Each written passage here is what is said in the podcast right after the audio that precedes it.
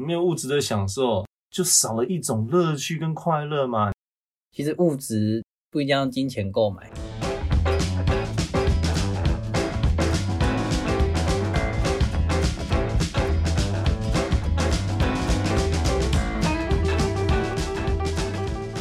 欢迎收听三分之一电台《消失的观点》。我们总是会过度的坚持自己的观点，却忽略用更客观的角度去看待这件事情的价值。所以在这边，我们要来颠覆各位的三观。每一次的评论是为了让各位听众有更多的思考角度，并不是要让各位支持某一方。而评论者是扮演好他辩方的角色，并不代表他本身是支持该方的角度。所以各位听众就自行拿捏。我是今天的裁判兼辩论方正方 b o l i n 我是今天的辩论方反方无聊。欢迎无聊先生来到我们辩论主题。那今天的辩论的题目是：钱可以买到快乐，那就由我方先攻击啊。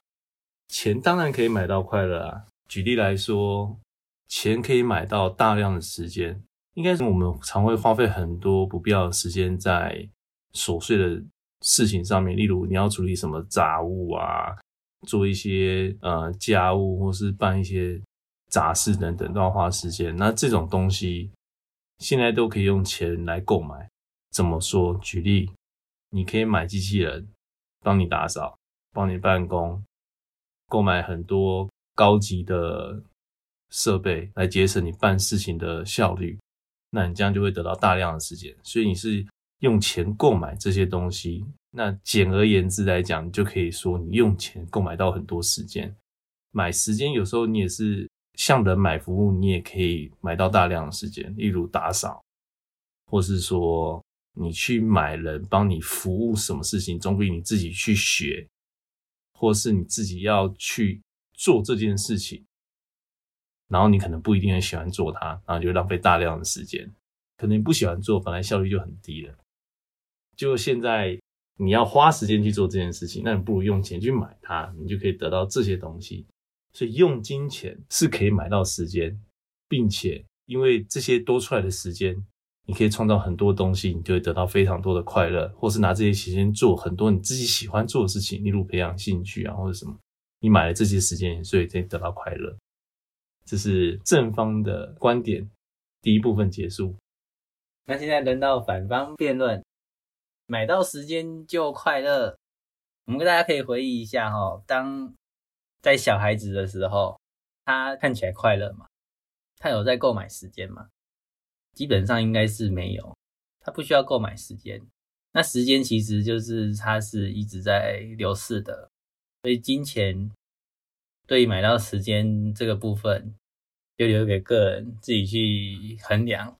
买到时间就会不会快乐，要看每个人的状况吧。像小孩子就不需要买时间，他本来就可以快乐，他可以因为很多事情一点小事就可以快乐很久。那有些人买到时间，他不一定会快乐，即使他很有钱。例如像是生病的、癌症的，他根本就不需要有更多的时间了，他也许。希望时间少一点，他可能是想要用钱去减少时间，也许他觉得那样子反而对他来讲才是快乐。所以买到时间就真的快乐吗？这边反方的辩论结束，那再来由正方再提出观点。先不管刚才反方讲的那些屁话，不讲时间的部分的话，我们有金钱就可以买到很多物质。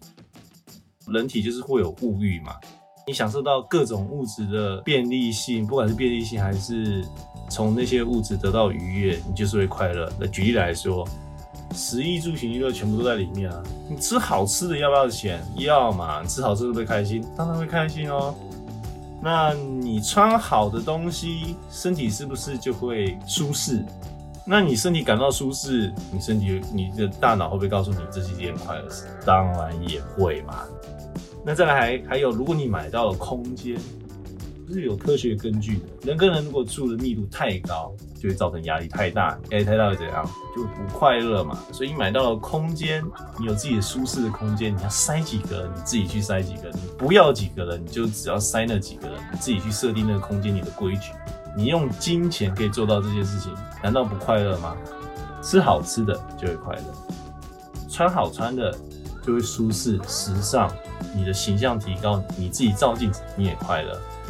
你用好用的，不管是跑车、科技、电脑这些让你生活便利的东西，先不要管它会不会节约时间，因为这些便利、这些时尚、这些科技感，让你得到快乐，难道不对吗？那再来就是最后的，难道金钱买不到空间吗？有空间才快乐啊！难道你关在一个一平的小空间，你会快乐吗？怎么可能会快乐？所以现在没有人自己在外面可以宣告这个地盘是我的，用金钱就可以宣告，这就是现代人类社会。所以金钱买不到快乐吗？当然买得到啊！你买到物质，你就快乐。这是正方的观点，也是。那现在轮到反方，关于买到物质就可以买到快乐这个部分呢，我自己是有蛮多想法。其实物质不一定要用金钱购买。如果家中有老一辈的家长的话，长辈可以去观察他的生活心态。他们通常都是以物易物，就回到原本那种很古老的时代。他们经常通常不太会用钱去换到物质，都是互相寒暄之后呢，然后就自己有什么东西就送给人家。那个快乐可能比你用钱买到的快乐还要更多，而且他可以分享给很多的人。第一个，他可能换太多了，人家就是好心，那他自己也吃不了那么多，就给自己的后代子孙。他的快乐可以影响很多人，而且他不是用金钱购买，然后买到物质，像买房啊、买车啊，也许当你花钱买到它的时候，当下是很开心的，可是后续你要缴那个什么房租啊。车贷啊，或者是维修那些东西的时候，你可能就一直在无限循环的痛苦里，你就只快乐那一下下而已。的确，你刚开始用钱买到的那个快乐，短暂的快乐，但是之后你就觉得为什么我要买这个东西？为什么我要让自己这么累？所以钱买到的快乐，不知道大家对于快乐的定义是什么？那反方的辩论到这里结束。啊。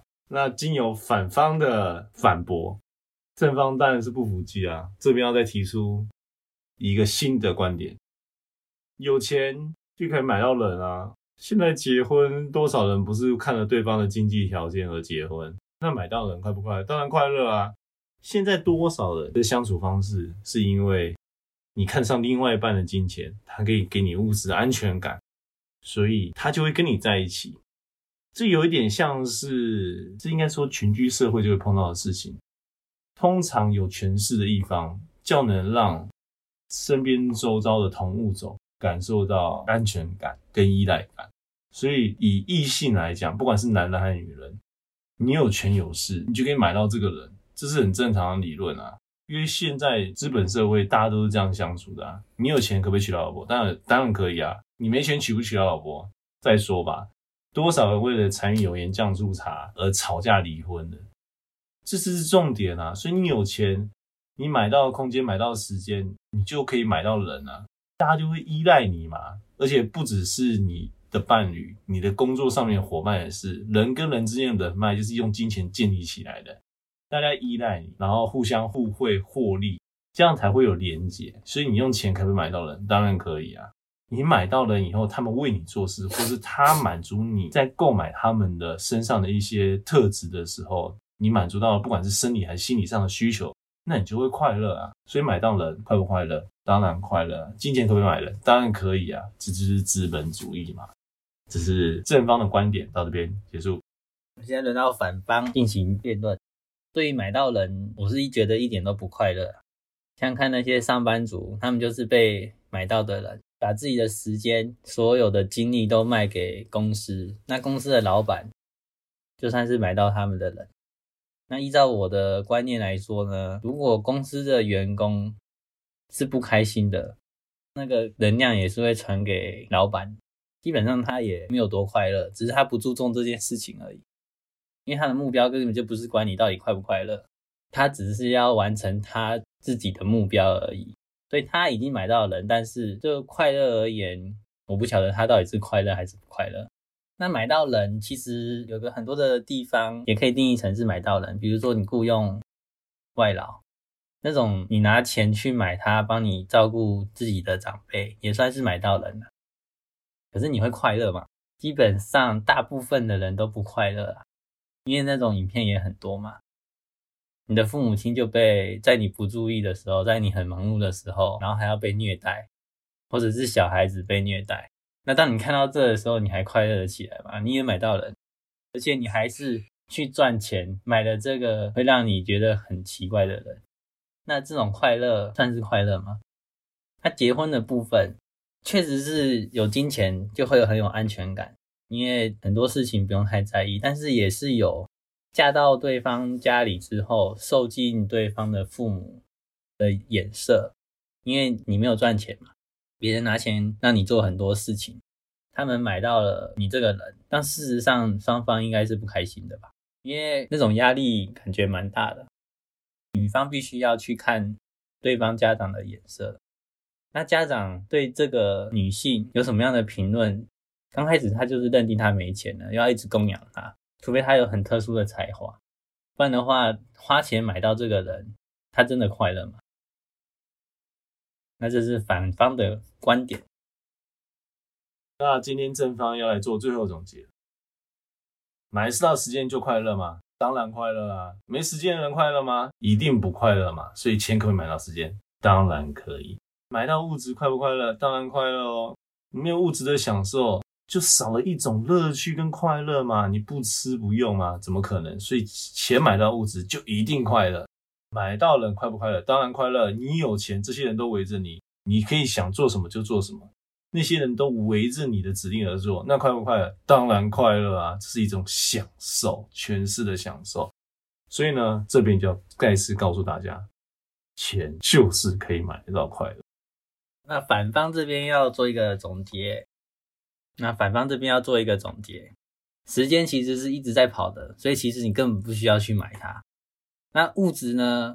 现在有很多东西呢，都是赠送的。